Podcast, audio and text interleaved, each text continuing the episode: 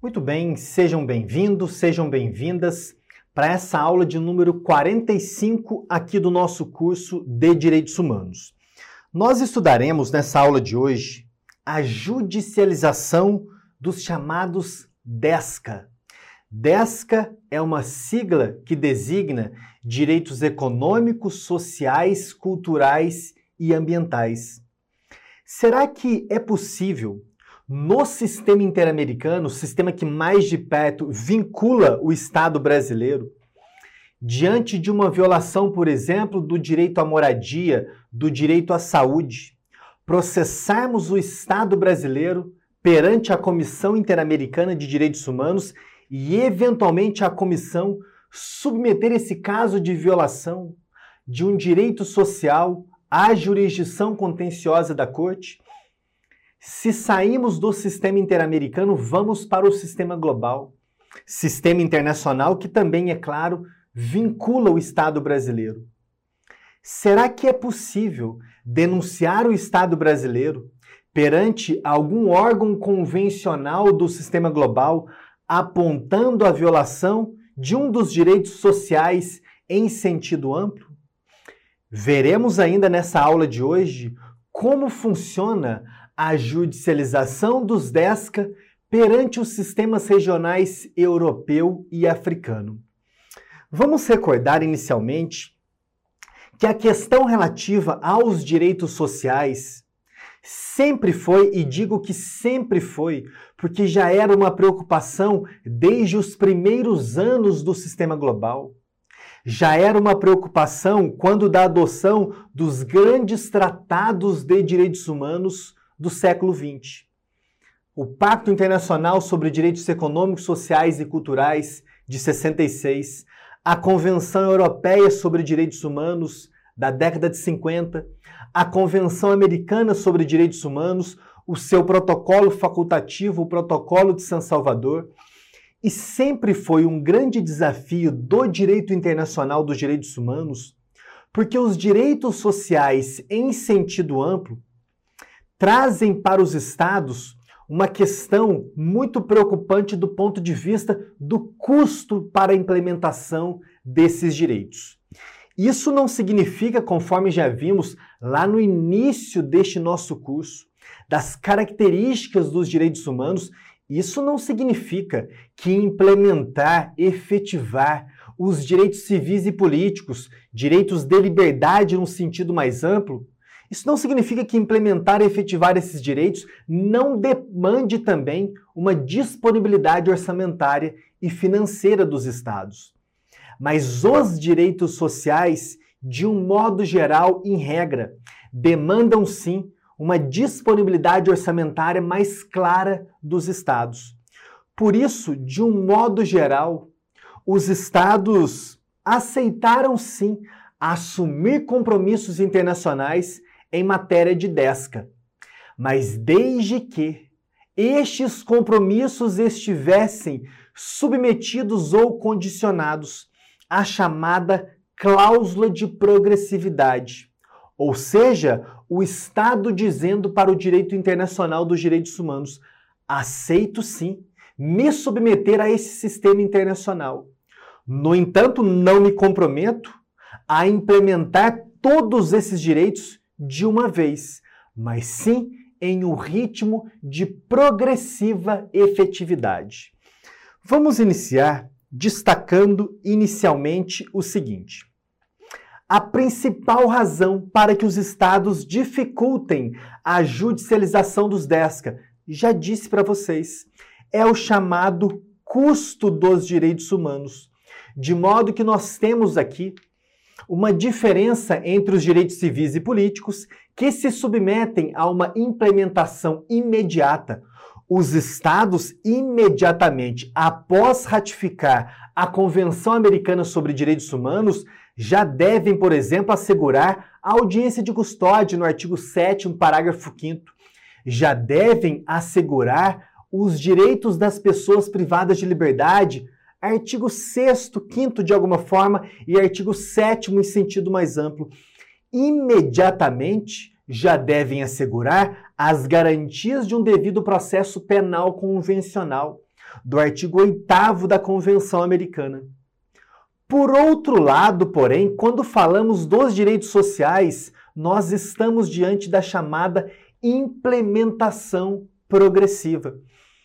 Os estados não têm uma obrigação de imediatamente assegurar todos os direitos sociais para todos os cidadãos do seu país, sejam nacionais, sejam estrangeiros, na maior escala possível que o direito internacional dos direitos humanos possa demandar. Por isso, quando falamos de progressiva efetividade, nós precisamos lembrar que a proteção deve sempre ser ampliada e medidas retroativas devem ser rigorosamente justificadas. Vejam só, medidas retroativas ou medidas regressivas, elas não estão terminantemente proibidas pelo direito internacional dos direitos humanos. Imaginemos projetos de lei, projetos de leis ou projetos de emendas à Constituição que vão alterar, por exemplo, requisitos para aposentadoria. E o direito à aposentadoria, à seguridade social em um sentido mais amplo, é um direito social medidas que vão mexer na implementação de um direito social, aqui mais especificamente desse direito social que traz consigo, de forma muito clara, o investimento financeiro do Estado, uma implementação orçamentária, que é o direito à aposentadoria e direito, direito a outros benefícios previdenciários também. O Estado não está totalmente proibido de adotar uma medida regressiva ou retroativa em matéria de direito previdenciário. Nós tivemos isso no Brasil algumas vezes. Não faz tanto tempo tivemos uma reforma substancial da Previdência. Não podemos dizer ex ante, sem examinar a lei aprovada, que qualquer medida regressiva em matéria de direito social, em matéria de direito previdenciário, será automaticamente e totalmente inconvencional. E isso porque, e aqui não estou julgando a reforma da Previdência em si do Brasil. Não me sinto capaz. Não me considero especialista em direito previdenciário, muito distante disso. Mas uma reforma previdenciária nem sempre será inconvencional. As medidas regressivas, elas devem sim, de novo, ser rigorosamente justificadas.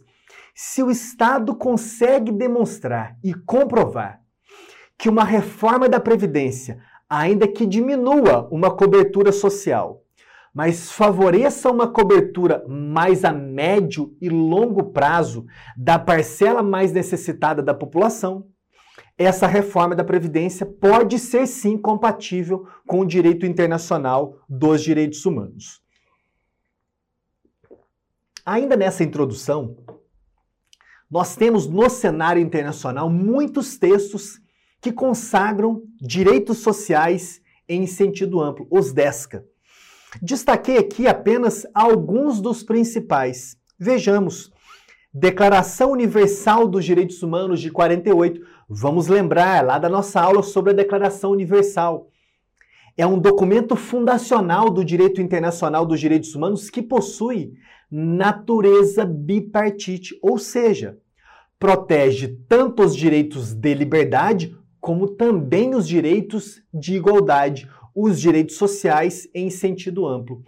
E ainda, algumas convenções da Organização Internacional do Trabalho, da OIT, a Convenção da ONU sobre Discriminação Racial, o PIDESC, a Declaração sobre o Progresso e o Desenvolvimento Social, um documento soft law, a Convenção da ONU sobre Direitos das Mulheres, a Declaração sobre o Direito ao Desenvolvimento, a Convenção sobre os Direitos da Criança, Convenção Internacional sobre a Proteção de Todos os Trabalhadores Migrantes e de seus familiares, que já estudamos na aula, se não me engano, número 42, sobre migrantes e refugiados, a Carta Africana dos Direitos Humanos e dos Povos, o Protocolo de São Salvador, documento sobre direitos sociais do sistema interamericano e também destaco a Carta Social Europeia.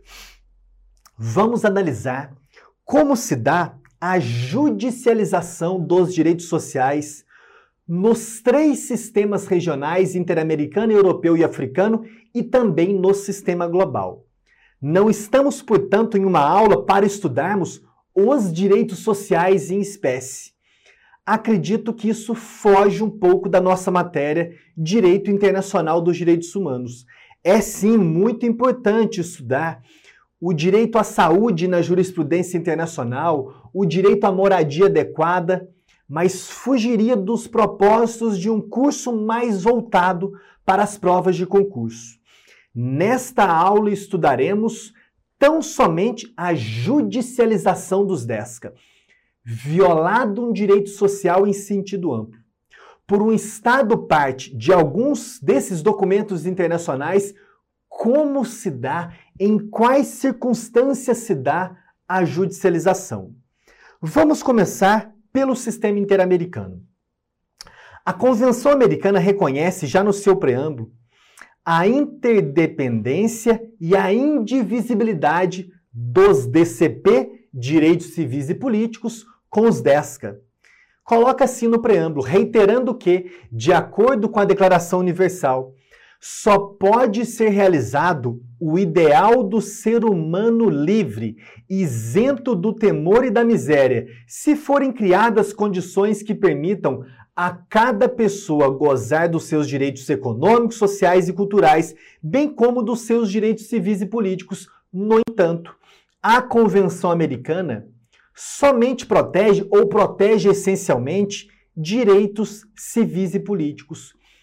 O máximo que a Convenção Americana sobre Direitos Humanos chega a fazer em prol dos DESCA é veicular e estabelecer no seu artigo 26 a chamada cláusula de progressividade.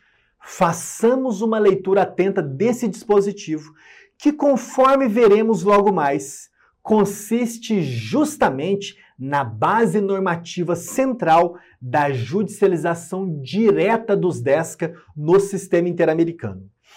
Os Estados partes comprometem-se a adotar providência tanto no âmbito interno como mediante cooperação internacional, especialmente econômica e técnica, a fim de conseguir progressivamente e não imediatamente a plena efetividade dos direitos que decorrem das normas econômicas, sociais e sobre educação, ciência e cultura constantes da Carta da OEA, na medida dos recursos disponíveis. Vejam só, na medida dos recursos disponíveis.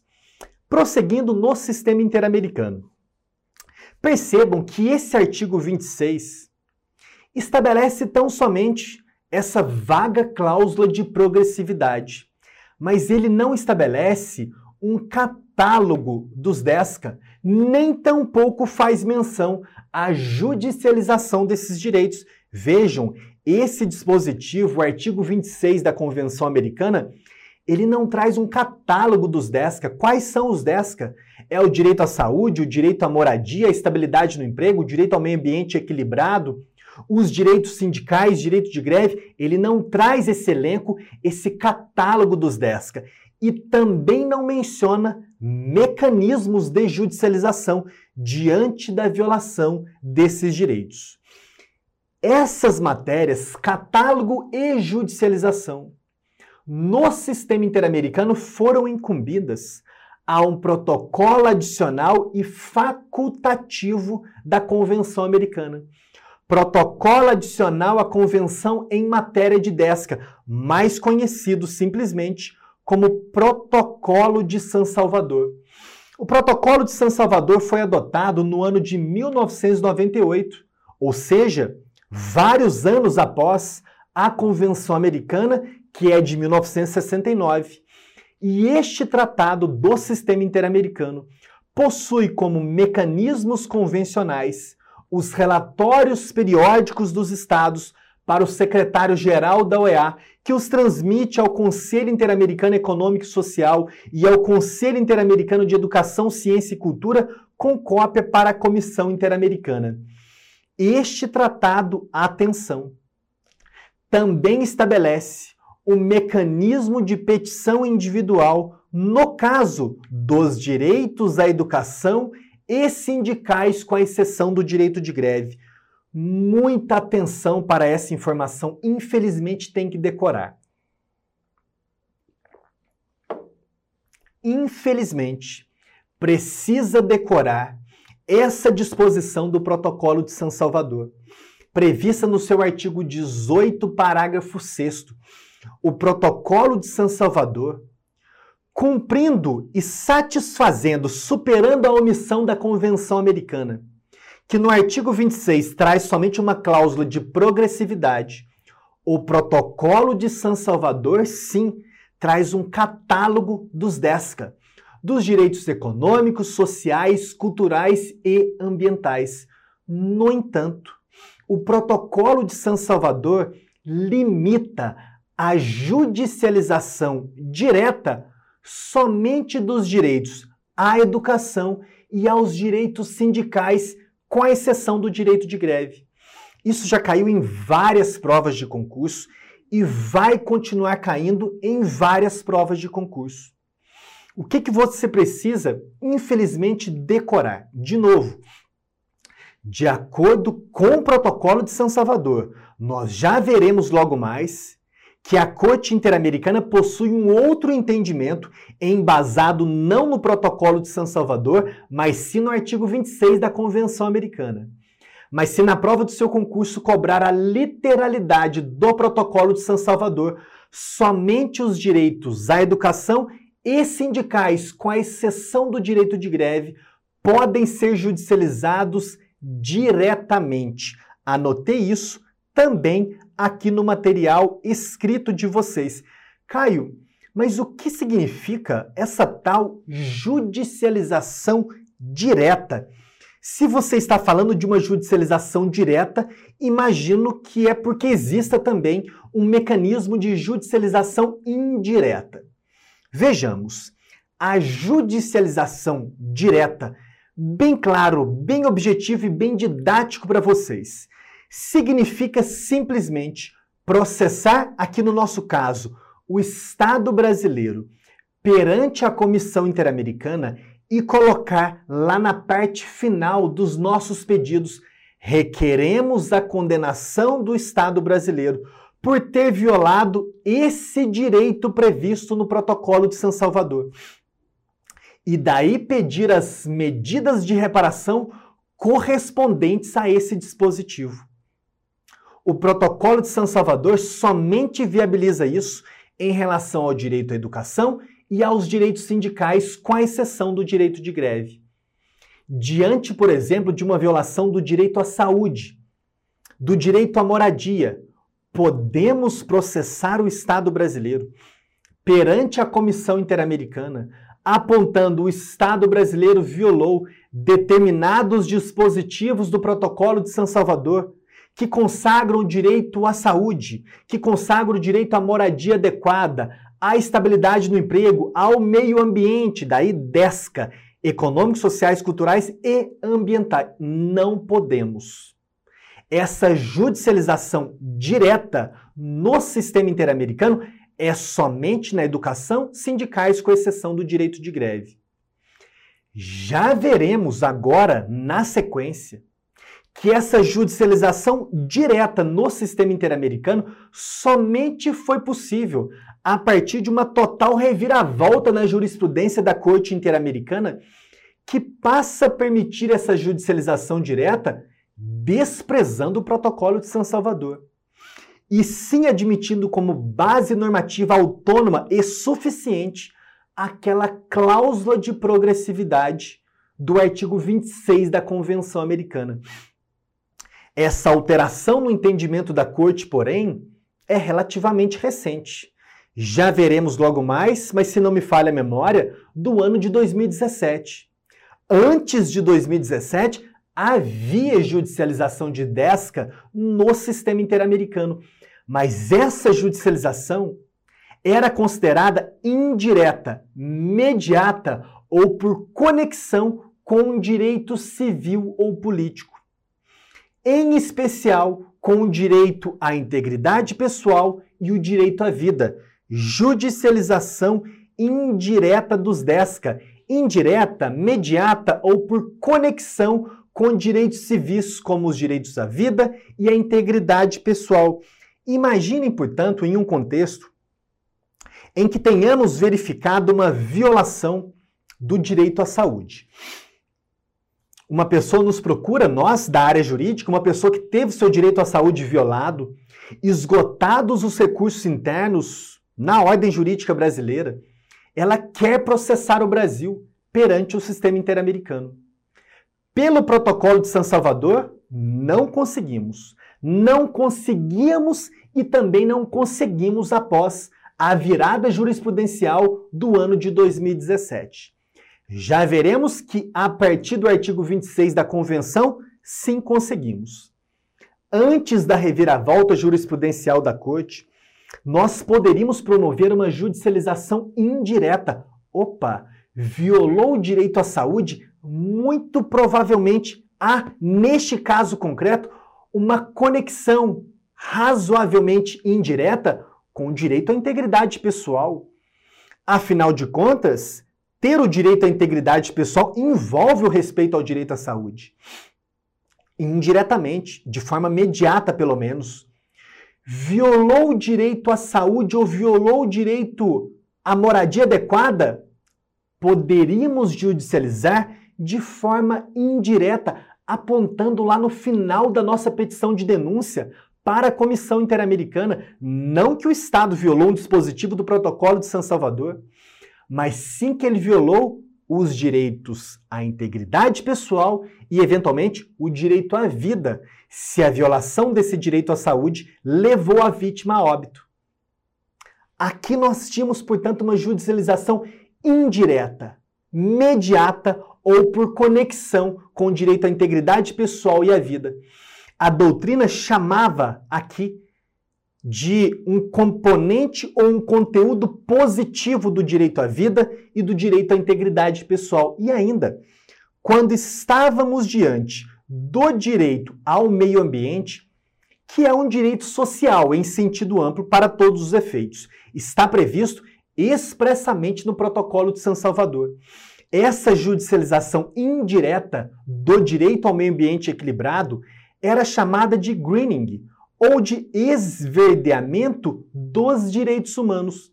Não poderíamos judicializar diretamente a partir do Protocolo de São Salvador, mas poderíamos apontar que a violação do direito ao meio ambiente violou também, por conexão, de forma imediata, indireta, o direito à integridade pessoal e o direito à vida.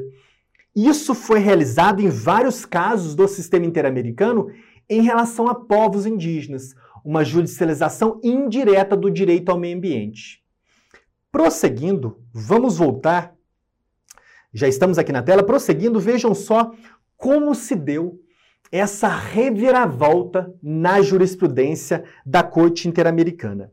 Antes do leading case,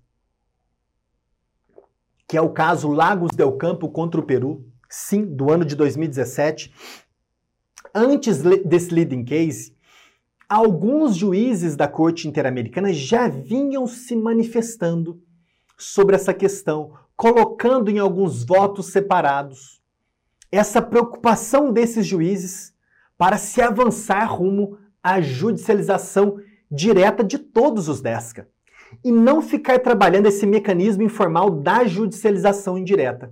Mas o leading case e as provas de concurso gostam de indagar o leading case. Infelizmente, alguns nomes de casos precisamos decorar. Precisamos decorar que o início da doutrina ou teoria do controle de convencionalidade se deu no caso Almonacer Eliano contra o Chile.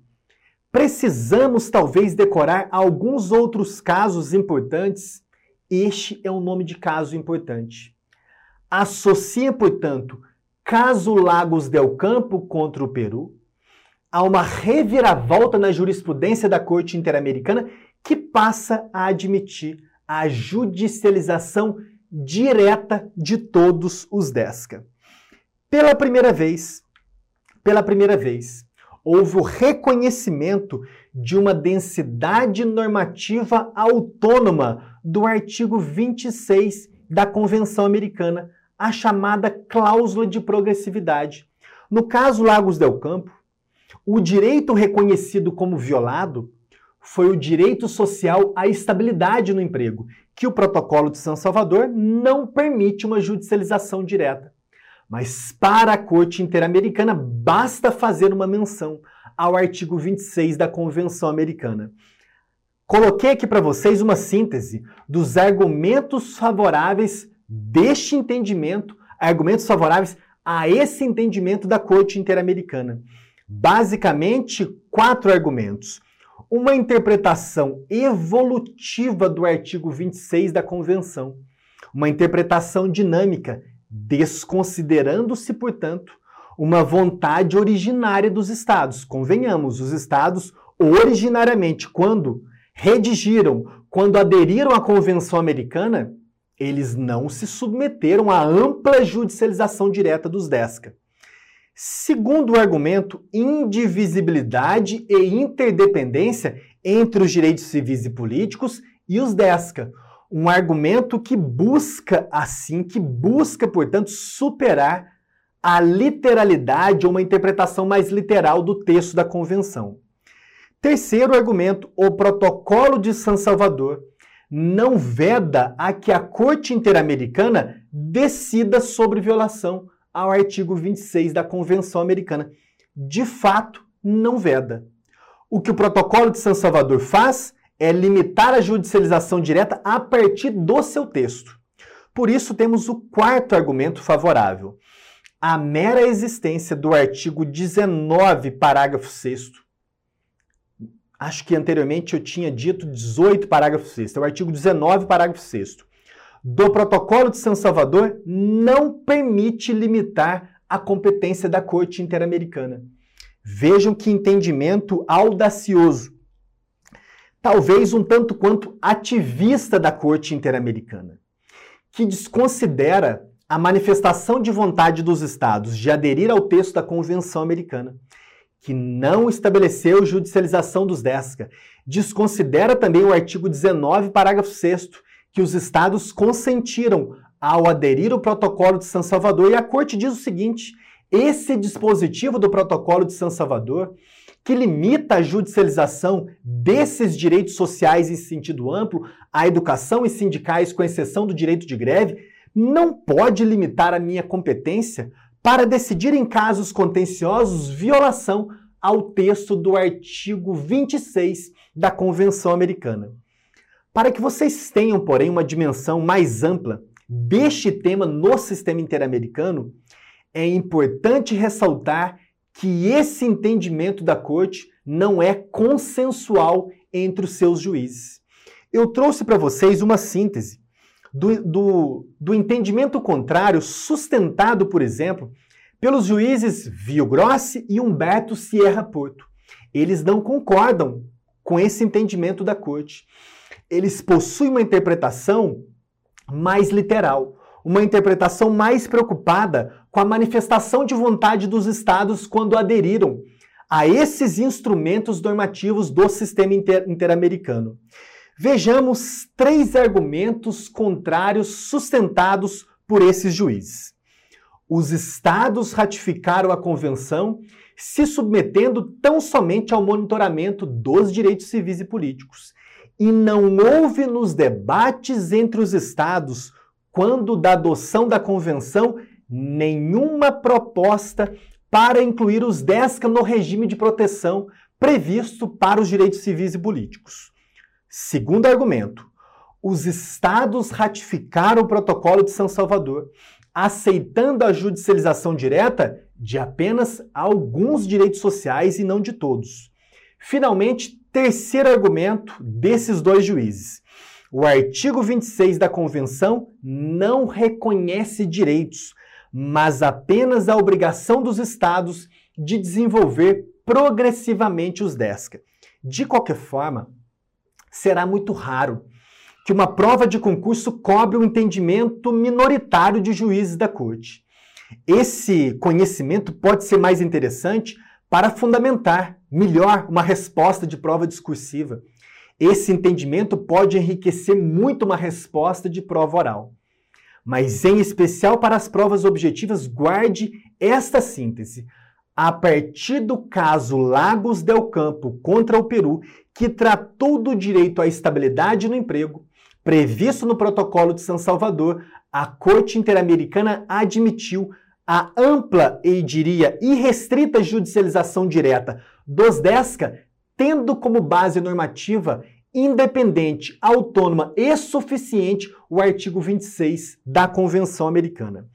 Para encerrarmos o sistema interamericano, compilei para vocês algumas vantagens da judicialização direta em relação à judicialização indireta. Clareza da possibilidade de judicializar os DESCA. Vejam que vantagem expressiva. Enquanto contávamos somente com a judicialização indireta, os direitos sociais eram muito pouco judicializados no sistema interamericano.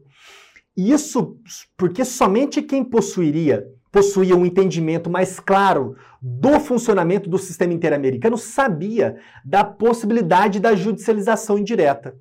Segunda vantagem, possibilidade de analisar de forma mais detalhada os direitos das pessoas e as obrigações dos estados em matéria de DESCA. Também uma vantagem bem clara. Quando a judicialização era indireta, a Corte Interamericana se via muito limitada em expandir a sua argumentação em torno da criação de uma jurisprudência a respeito dos DESCA. Agora, com a judicialização direta, ela já se sente mais confortável. Finalmente, uma vantagem que considero muito importante: desenvolvimento de parâmetros que abordem de forma mais clara os assuntos de impacto profundo na vigência dos direitos humanos na região.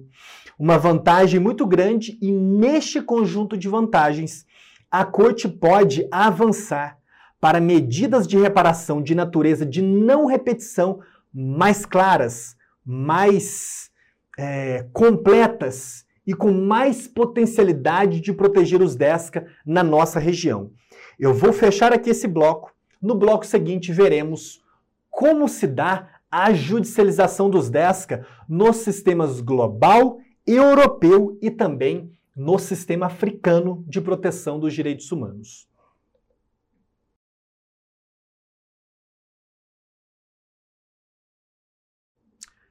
Segundo bloco dessa nossa aula sobre judicialização dos DESCA perante o direito internacional dos direitos humanos.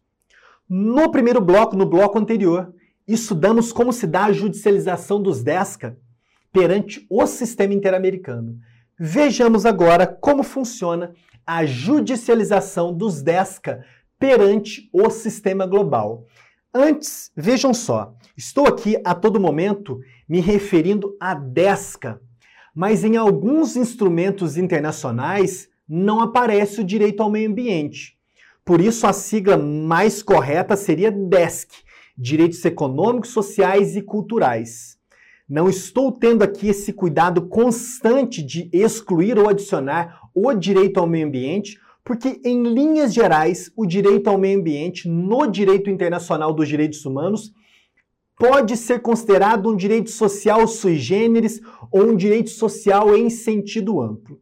De qualquer forma, tenhamos em mente que estamos estudando como se dá a judicialização dos direitos sociais em sentido amplo, que eventualmente, a depender do instrumento normativo respectivo, pode ou não incluir o direito ao meio ambiente. Sistema global. O Pacto Internacional sobre Direitos Civis, o Pacto Internacional sobre Direitos Econômicos, Sociais e Culturais, o PIDESC, ele é considerado um dos documentos internacionais mais importantes em matéria de direitos sociais em sentido amplo. Já vimos em aula anterior sobre o PIDESC que ele conta com os seguintes mecanismos de proteção, mecanismos convencionais de proteção relatórios periódicos em que basta a ratificação do Estado a respeito do PIDESC, as petições interestatais que dependem da ratificação do PIDESC, do seu protocolo facultativo e ainda uma declaração adicional especial de vontade, as petições individuais, objeto central da judicialização direta ou indireta, que depende de ratificação do PIDESC e também do seu protocolo facultativo, e finalmente o mecanismo convencional de inquérito, que depende de ratificação do PIDESC, do seu protocolo facultativo, além de uma declaração especial de vontade. Vamos recordar que o órgão convencional de proteção do PIDESC é o Comitê DESC, e vamos recordar ainda, porque isso cai em várias provas de concurso, já estudamos bastante isso mais no início deste nosso curso de Direitos Humanos, que o Comitê DESC, Comitê de Direitos Econômicos, Sociais e Culturais, diferentemente do Comitê de Direitos Humanos, órgão de monitoramento do PIDCP, por este criado, o Comitê DESC, ele nasce, vamos lembrar, sem base convencional. Os demais órgãos de tratado, os tribores do sistema global, já nascem com status de órgãos convencionais. E isso porque criados diretamente por tratados, por convenções. Já o Comitê DESC, e estudamos isso anteriormente, ele não foi criado pelo PIDESC. Ele foi sim criado por meio de uma resolução do ECOSOC, o Conselho Econômico e Social. Ora, quando um órgão é criado por outro órgão, nós temos um órgão principal criando um órgão subsidiário órgão principal, se previsto em tratado, como é o caso do ECOSOC, previsto expressamente no texto da Carta das Nações Unidas, ou Carta de São Francisco, o ECOSOC é um órgão convencional. Se ele cria um órgão por meio de resolução, de ato normativo, este órgão criado não é um órgão convencional, porque não criado diretamente por meio de um tratado. O Comitê DESC foi criado por meio de uma resolução do ECOSOC e no início a sua função era basicamente auxiliar o Conselho Econômico e Social no exame dos relatórios periódicos. Depois, no ano de 2018, a Assembleia Geral das Nações Unidas adotou um protocolo facultativo ao PIDESC, atribuindo ao Comitê DESC os demais mecanismos de proteção que mencionamos anteriormente. Pois bem, como se dá a judicialização dos DESC ou dos DESCA perante o sistema global. O Estado precisa ratificar o PIDESC e ratificar também o seu protocolo facultativo. Quando o Estado não ratifica o PIDESC,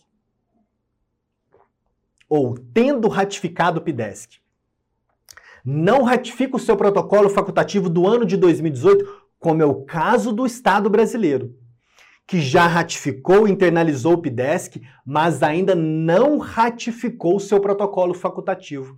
Neste caso, o Estado brasileiro não pode ser demandado perante o Comitê DESC. E isso porque, apesar de ter ratificado o PIDESC, não ratificou o seu protocolo facultativo. Mas será que então o Brasil não pode ser demandado em matéria de direitos sociais perante o subsistema convencional do sistema global? Sim, pode.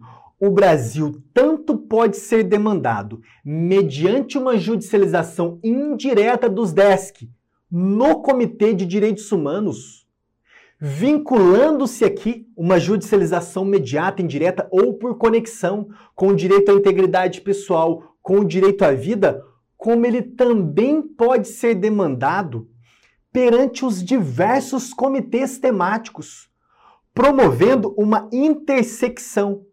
Vejam só, imaginem que uma mulher teve o direito à saúde violado. Esgotados os recursos da jurisdição interna ou aplicada uma das exceções, ela não pode denunciar o Brasil perante o Comitê DESC, mas ela pode denunciar o Brasil perante o respectivo órgão convencional temático, o Comitê para os Direitos das Mulheres, porque o Brasil ratificou a Convenção para a Erradicação da Discriminação contra a Mulher. Se se tratar de uma criança que teve o direito à educação violado, essa criança, por meio de seus representantes, não pode processar o Brasil perante o Comitê DESC, mas pode processar perante o Comitê sobre os Direitos da Criança, porque o Brasil ratificou o terceiro protocolo facultativo, a Convenção da ONU sobre os Direitos da Criança, que amplia os mecanismos convencionais de proteção. Portanto, numa síntese, nós temos o seguinte: o Brasil não pode, neste momento, ser demandado perante o Comitê DESC. O Brasil não pode ser demandado perante o Comitê DESC porque não ratificou o seu protocolo facultativo. Não aceitou ainda a competência do Comitê DESC para tramitar petições individuais. Mas atenção, o Brasil pode ser demandado em relação à matéria dos DESC nos respectivos comitês de tratados temáticos para grupos vulneráveis que também protegem direitos sociais em sentido amplo, como as convenções sobre a mulher, criança, discriminação racial e pessoas com deficiência. Acrescentem aí, adicionalmente, a essa informação. Brasil também pode ser demandado no Comitê de Direitos Humanos mediante uma judicialização indireta que conecte uma violação de um direito social na sua consequência no direito à vida ou no direito à integridade pessoal. Fechamos o sistema global, vamos para o sistema europeu. Pois bem, o sistema europeu, que também nasce no pós-Segunda Guerra Mundial, em 49, com a criação da sua Organização Internacional intergovernamental, que é o Conselho da Europa, por meio do Tratado de Londres, sendo, conforme já estudamos em aula anterior, o primeiro sistema regional de proteção dos direitos humanos, seguiu, em linhas gerais, o, a estrutura progressiva de codificação do sistema interamericano e do sistema global. Vejam só como o Estatuto do Conselho da Europa, um equivalente à Carta da ONU, um equivalente à Carta da OEA, continha apenas referências muito vagas ao tema dos direitos humanos, foi adotada, já estudamos na aula do Sistema Europeu, a Convenção Europeia sobre Direitos Humanos. Essa convenção entrou em vigor em 1953, conta com vários protocolos facultativos, mas atenção, a Convenção Europeia sobre Direitos Humanos, assim como a Convenção Americana, trata essencialmente de direitos civis e políticos. Eu tive o cuidado de colocar aqui essencialmente e não exclusivamente, porque por meio de alguns protocolos facultativos, alguns direitos sociais ou alguns componentes de alguns direitos sociais acabaram se incorporando mediante protocolo facultativo ao texto da Convenção Europeia. Vejam só, para complementar essa estrutura normativa, assim como tivemos no sistema global OPDESC, assim como tivemos no sistema interamericano o Protocolo de São Salvador, tivemos no sistema europeu a Carta Social Europeia, que foi adotada em 61, entrou em vigor em 65 em 68, recebeu um protocolo adicional que incorporou ao documento original garantias relativas a direitos trabalhistas, igualdade de gênero e direitos das pessoas idosas. Depois, em 1996, a Carta Social Europeia foi revisada para unir em um texto único sua primeira versão e também o seu protocolo adicional. Vejam só, além de acrescentar outros direitos e garantias, de modo que a atual Carta Social Europeia, que entrou em vigor em 1999, ela conta com mais dois protocolos adicionais, de 91 e 98, que tratam basicamente de procedimentos que buscam conferir maior efetividade ao sistema de monitoramento e implementação dos direitos protegidos importante agora falarmos sobre a judicialização dos DESCA no sistema europeu de proteção dos direitos humanos. Atenção para o fato de que os direitos protegidos pela Carta Social Europeia não podem ser levados ao Tribunal Europeu de Direitos Humanos, nenhum deles, diferentemente do que ocorre, portanto, com o Protocolo de São Salvador, que limita lá no artigo 19, parágrafo 6 ao direito à educação, sindicais, com exceção do direito de greve.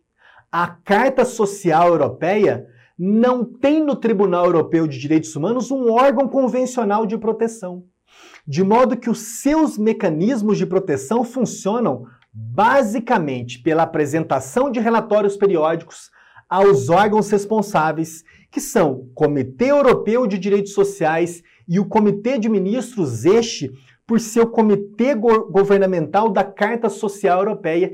E há ainda muita atenção um sistema de denúncia coletiva. Cuidado, pode cair na sua prova uma assertiva assim. Não há que se falar no sistema europeu em mecanismo de denúncia em relação a direitos sociais. Está errado. De fato, não há mecanismo convencional de denúncias individuais de violação de direitos sociais no sistema europeu mas há um mecanismo convencional de denúncia coletiva introduzido pelo Protocolo Adicional de 98. Não é possível levar a estes órgãos de monitoramento já mencionados, em especial o Comitê Europeu de Direitos Sociais, não é possível levar a esses órgãos de monitoramento petições individuais, de modo que no sistema europeu na Carta Social Europeia, que vai encontrar no Comitê Europeu de Direitos Sociais, o seu órgão de proteção, esta legitimidade para denúncia coletiva foi conferida apenas a algumas organizações da sociedade civil, como organizações internacionais de empregadores e sindicatos, organizações não governamentais internacionais que tenham status consultivo perante o Conselho da Europa e organizações nacionais representativas de empregadores e sindicatos. Quem apresenta a denúncia coletiva, portanto, não são as vítimas diretamente. De modo que nós temos aqui um sistema de judicialização direta enfraquecido. Não há legitimidade para as vítimas individualmente consideradas, mas somente para denúncias coletivas para estes legitimados perante o Comitê Europeu de Direitos Sociais. E ainda, para encerrarmos o sistema europeu, assim como é possível nos sistemas interamericano e global a chamada judicialização indireta, imediata ou por conexão com direitos civis e políticos, também é possível se judicializar indiretamente violação de direitos sociais em sentido amplo aos direitos à vida e à integridade pessoal previstos na Convenção Europeia de Direitos Humanos. Para encerrarmos, sistema africano. Já vimos na nossa aula do sistema africano que se trata do sistema mais recente e incipiente, portanto, quando comparado aos demais sistemas internacionais. A doutrina costuma apontar que o sistema africano ainda está num processo de consolidação e construção. Vejam só, já estudamos isso na nossa aula do sistema africano. Assim como os demais sistemas internacionais, o sistema africano também nasce no entorno de uma organização internacional intergovernamental Inicialmente, a Organização da Unidade Africana, que depois foi substituída em 2001 pela atual União Africana. Principal instrumento normativo do sistema africano é a Carta Africana dos Direitos Humanos e dos Povos. Grande diferença da Carta Africana em relação à Convenção Europeia, à Convenção Americana, à dualidade de tratados do Sistema Global de 1966. A Convenção Africana, a Carta Africana dos Direitos Humanos e dos Povos, segue a diretriz da Declaração Universal dos Direitos Humanos e também possui a chamada natureza bipartite. Diferentemente dos demais sistemas internacionais, a Carta Africana protege e permite a judicialização não apenas dos direitos civis, mas também dos DESC.